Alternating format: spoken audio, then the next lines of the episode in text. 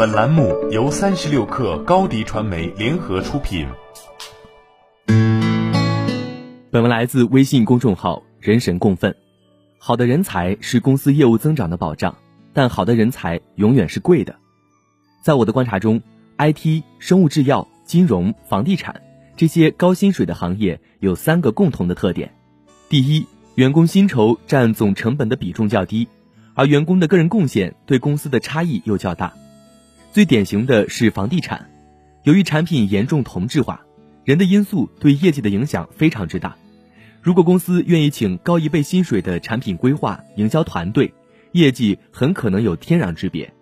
而这个行业的人力成本占比不足百分之三，使得企业即使大幅提高薪酬，也不会对成本造成较大影响。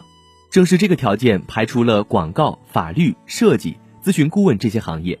他们的人力成本比重过大。往往陷入两难困境，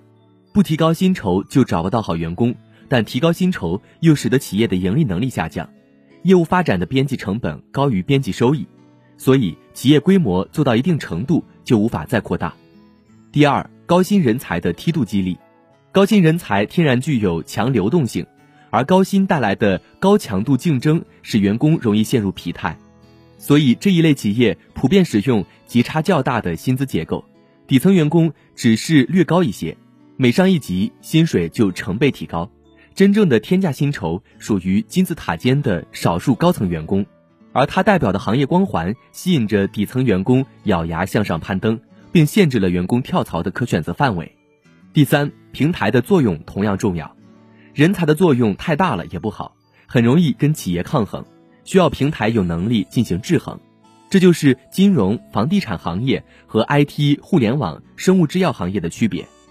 金融和房地产的核心资源掌握在政府手里，平台的作用不明显，高级人才更容易流动，从而限制了企业的发展规模，导致这两个行业的集中度都不高。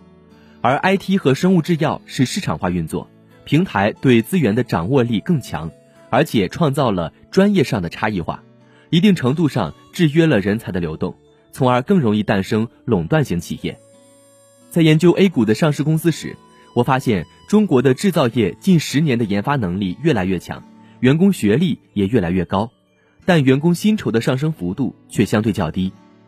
为什么上市公司可以做到以相对低的成本去进行高薪人员才能进行的研发工作呢？我认为其中最重要的原因是股权激励。对于利润水平较低的中国制造业企业，如果只看薪水，很难与 IT、互联网、金融、房地产行业的企业争夺人才，但企业上市后就可以用较低的薪水和较高的股权激励来留住高级人才。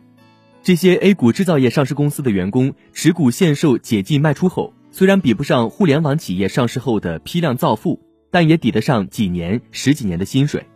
所以，一个行业内的一家企业率先上市后，可以利用股权激励留住人才、吸引人才。就能在竞争中抢得先机，扩大优势，这也是近十年制造业企业技术水平进步快的一个重要原因。相反，很多国企上市后，由于体制的限制，无法进行股权激励，从而坐失扩张的良机。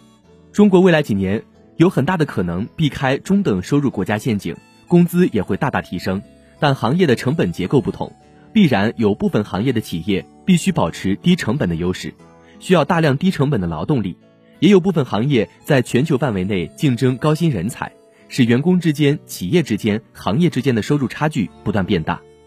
企业永远在追求更有效率的人力成本支出，而员工也永远要在高薪与更符合自己需求的工作之间权衡。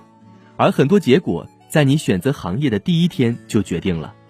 好了，本期节目就是这样，下期节目我们不见不散。欢迎添加克小七微信，qi 三六 kr，加入三十六氪粉丝群。高迪传媒为广大企业提供新媒体短视频代运营服务，商务合作请关注微信公众号高迪传媒。